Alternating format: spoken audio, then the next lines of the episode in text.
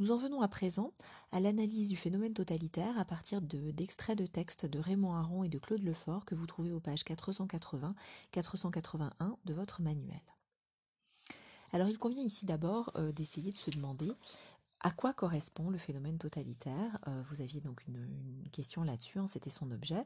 Il s'agissait de donner une définition la plus complète possible du phénomène totalitaire ou du totalitarisme. Ce terme de totalitarisme, hein, il a été employé pour désigner euh, les régimes politiques, alors en particulier le régime nazi et le régime stalinien, que l'on a vu se développer donc au cours du XXe siècle et qui se sont caractérisés par une physionomie tout à fait particulière, de sorte que le totalitarisme, ça n'est pas la même chose que la dictature, ça n'est pas, euh, je dirais, un régime autoritaire classique, euh, comme l'humanité en avait connu beaucoup d'autres, et ce pour plusieurs raisons, notamment, euh, comme va le montrer en particulier Claude Lefort, parce que il bouleverse complètement les relations entre la société et l'instance gouvernementale.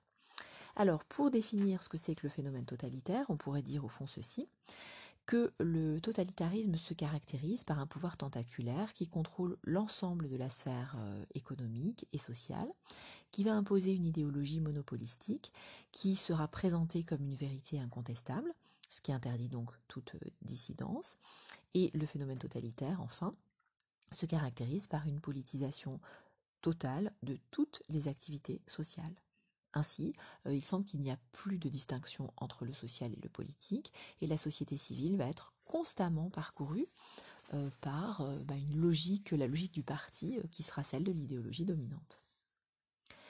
Ainsi, c'était l'objet de la première question que vous aviez. pour Claude Lefort, le totalitarisme, ça n'est pas un régime politique, mais c'est un type de société.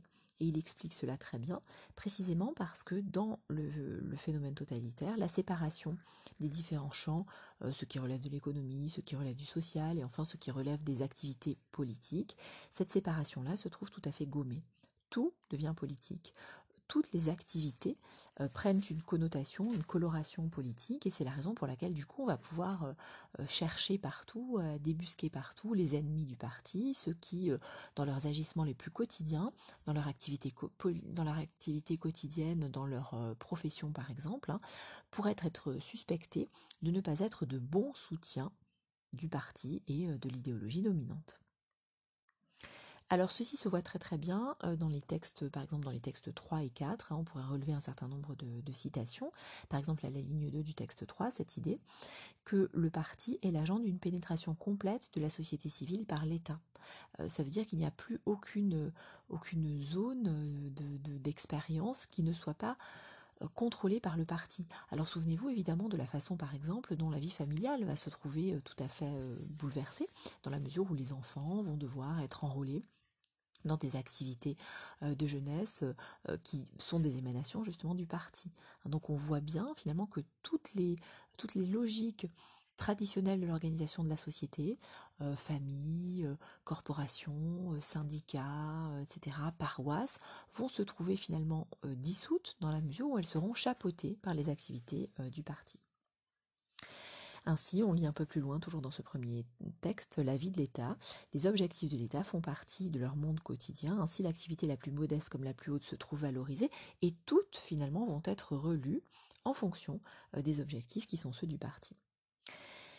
Ce qui se produit finalement, c'est qu'on on se retrouve avec un État qui n'a plus cette position transcendante qui paraissait euh, finalement si intimidante, euh, par exemple dans la, conception que Hobbes hein, se faisait des rapports entre la société et l'État, puisque euh, le fort l'écrit dans le quatrième texte à la première ligne, l'État tend à devenir immanent à la société. Or, cette tendance-là va se révéler finalement plus dangereuse parce que beaucoup plus insidieuse. Là où on avait auparavant dans les dictatures euh, de facture classique, si on peut dire, dans les régimes autoritaires plus classiques, euh, une autorité bien visible, qui se trouvait donc être celle du souverain, qui incarnait une autorité inflexible qui se trouvait au-dessus du peuple. Là, alors bien sûr, on a un chef, hein, on a la figure euh, du, chef et on a des régimes qui sont, je dirais, extrêmement dépendants de, cette figure importante, oui. Mais en même temps, le totalitarisme se caractérise par ses ramifications extrêmement nombreuses. Ce qui signifie donc que finalement, partout et toujours, on peut être sous le coup d'une observation, d'un contrôle euh, et d'un certain nombre finalement d'actions plus ou moins insidieuses qui sont orchestrées par le parti et par euh, évidemment ses affidés, ce qui fait que la totalité de la société devient une émanation du chef. Le contrôle social, finalement, va être d'autant plus efficace qu'il est plus diffus, et la domination va s'exercer de manière plus insidieuse. Donc c'est précisément ça le propre du totalitarisme, c'est d'infuser littéralement dans la totalité de la société, de sorte que la dissidence devient tout à fait impossible, alors non seulement parce qu'elle est euh, terriblement réprimée, etc., mais aussi tout simplement parce que les individus euh, commencent à s'auto-censurer, y compris à censurer leurs propres pensées, euh, c'est-à-dire que finalement, comme le danger apparaît sous des formes multiples et qu'il semble finalement perpétuellement entourer les sujets, ceux-ci n'ont même plus cette sorte de, de cible unique qui était l'État, qui était l'incarnation de la société euh, qui se trouvait en situation de surplomb. Là, au contraire, euh, l'État et la société se trouvent tout à fait confondus. Et c'est précisément là, probablement, euh, que, se trouve la plus, le plus grand danger des sociétés totalitaires, hein. non pas dans un État autoritaire, non pas dans une figure toute puissante du chef, mais au contraire dans la disparition de la société comme telle, qui n'est plus qu'une dépendance de l'appareil du parti. Les textes de Pierre Clastre et Catherine Alès nous donnaient à réfléchir sur la nature du pouvoir politique et particulièrement sur la figure du chef. Euh, ils révélaient le danger que pouvait représenter pour le social un État surplombant. L'analyse du totalitarisme conduite par Aron et par Lefort nous permettait quant à elle de saisir les effets dévastateurs sur la société d'un pouvoir devenu immanent. Dès lors, la question se pose de savoir si l'État porte toujours en lui des ferments de domination, voire la tentation du totalitarisme. C'est précisément donc la question que Jean-Claude Monod se pose euh, au principe de sa recherche. Et euh, il se propose de reprendre le questionnement kantien avec cette idée que l'homme a besoin d'un maître, mais qu'il est difficile, au fond, euh, de trouver le maître idéal. Et à la lumière d'analyses du charisme politique qui vont intégrer notamment les travaux des auteurs que nous avons cités, il envisage ce que pourrait être un chef en démocratie. Dans ce contexte, le chef lui apparaît comme le leader d'un régime progressiste de souveraineté populaire. il va donc s'attacher à montrer que celui-ci ne doit être ni père, ni maître, ni pasteur, congédiant donc trois figures possibles du chef euh, qui, euh, qui ont été successivement proposées euh, dans l'histoire comme des modèles, au fond, de ce que devrait être l'autorité politique. La première question dont vous demandez, à partir des éléments dégagés euh, plus haut sur le totalitarisme, du texte de Jean-Claude Monod et des photographies d'Hitler proposées, de dégager les sources et les ressorts du charisme totalitaire. Alors il est évident que euh, ce que les, images d'Hitler par exemple font bien apparaître, c'est que le chef, dans, en régime totalitaire, vaut d'abord par son image puissante, il apparaît comme l'incarnation d'une idéologie elle-même présentée comme triomphante, il possède un certain don oratoire, euh, et il apparaît comme une figure providentielle, comme une figure rassurante aussi, et de sorte qu'il peut asseoir son pouvoir sur une certaine attente qu'il va avoir suscitée. Notamment parce que le chef advient dans une situation qui elle-même est une situation de crise, et c'est la raison pour laquelle il peut apparaître comme un recours. En outre, sa figure se construit par opposition, et elle se construit donc euh, contre euh, des figures repoussoires, et notamment évidemment celle de l'ennemi. Ainsi, le chef peut apparaître comme chef de guerre, c'est-à-dire le leader qui galvanise les foules, et c'est aussi celui qui apparaît comme la défense euh, d'un peuple euh, peut-être menacé par des ennemis, soit intérieurs, soit euh, extérieurs. En ce sens-là donc, il y a un enjeu d'identité, un enjeu de sécurité, et évidemment le chef va aussi incarner un certain projet qui est présenté comme un projet collectif, hein, évidemment, euh, et qui propose une sorte de transformation radicale de l'univers social. Pour conclure, on dira donc que le charisme totalitaire tient à la fascination que le public peut éprouver pour une figure puissante qui charrie un imaginaire glorieux. Ce charisme va bien sûr de pair avec une personnalisation maximale du pouvoir. Alors, qu'en est-il au contraire du chef en démocratie? Pour répondre à cette question, donc, il convient d'abord de définir ce qu'on peut appeler ici démocratie, et Jean-Claude Monod en a une définition particulière. En effet, pour lui, la démocratie, ce n'est pas seulement un régime de souveraineté populaire, ça n'est pas seulement non plus une organisation spécifique du pouvoir, avec notamment une séparation des pouvoirs, hein, mais il appelle démocratie un certain état social et politique euh, qui se caractérise par des aspirations progressistes. Et euh, la, démocratie euh, se caractérise aussi du coup par l'extension de l'égalité et de la liberté des citoyens. Là donc où la société totalitaire proposait un monde nouveau, qui ne pouvait se faire en fait qu'au bénéfice de certains et grâce à l'annihilation des autres, la société démocratique, elle, promeut des valeurs de justice et de progrès pour tous. Elle défend donc un idéal humaniste, euh, donc une préoccupation éthique, euh, un certain ethos de transformation sociale, hein, c'est euh, l'expression qui est utilisée par Jean-Claude Monod au début du texte. Et donc évidemment cet idéal humaniste s'oppose logiquement à l'idéal, je dirais, d'un certain entre-soi qu'on trouvait dans le régime totalitaire, qui se fondait toujours sur cette bipartition entre l'ami et l'ennemi, le dedans et le dehors, dont on a déjà parlé. Une fois la démocratie donc définie de cette façon, qu'en est-il du chef? Alors il est clair que euh, le chef en démocratie doit être un leader relativement charismatique et Jean-Claude Monod insiste sur la nécessité de défendre cette idée même euh, selon laquelle donc la démocratie a besoin d'un chef. Euh, en effet, on pourrait penser que finalement toute autorité euh, de ce type-là euh, serait nécessairement coercitive et donc ne pourrait entraîner qu'une forme de domination. Et donc on pourrait penser que par essence elle s'oppose à la démocratie. Pourquoi donc Jean-Claude Monod cherche-t-il à réactiver cette figure et à essayer de la penser, de la définir euh, de, la manière la plus, précise possible? Bah Parce qu'il lui semble que dans la modernité, finalement la sphère politique disparaît un peu au profit de l'économique.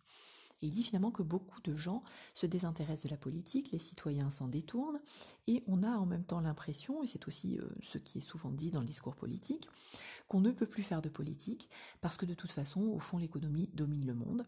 Et donc la sphère politique elle-même se trouve comme démonétisée, euh, comme euh, totalement réduite à l'impuissance. Alors c'est précisément pour répondre à cela et à ce défi-là Mono essaie de se demander ben, à quoi cela pourrait-il ressembler euh, qu'un leader donc euh, démocratique qui pourrait impulser ce fameux mouvement de transformation sociale. Alors il est clair qu'il devrait posséder une certaine autorité euh, qui, qui lui serait conférée par son expertise, certainement, mais aussi par sa capacité à fédérer autour de lui un public assez large. En effet, il doit je dirais, entraîner euh, avec lui l'assentiment d'une majorité de la population, mais ce consentement populaire euh, en lui-même ne suffit pas, bien entendu, puisque il doit surtout être le porteur et le porteur crédible de certaines valeurs. ainsi, ce chef doit d'abord être reconnu pour les idéaux qu'il se propose de mettre en application, c'est-à-dire qu'il doit être lui-même porteur des valeurs dont la société euh, finalement euh, va estimer qu'elles sont, dans la société démocratique, va estimer qu'elles sont absolument essentielles.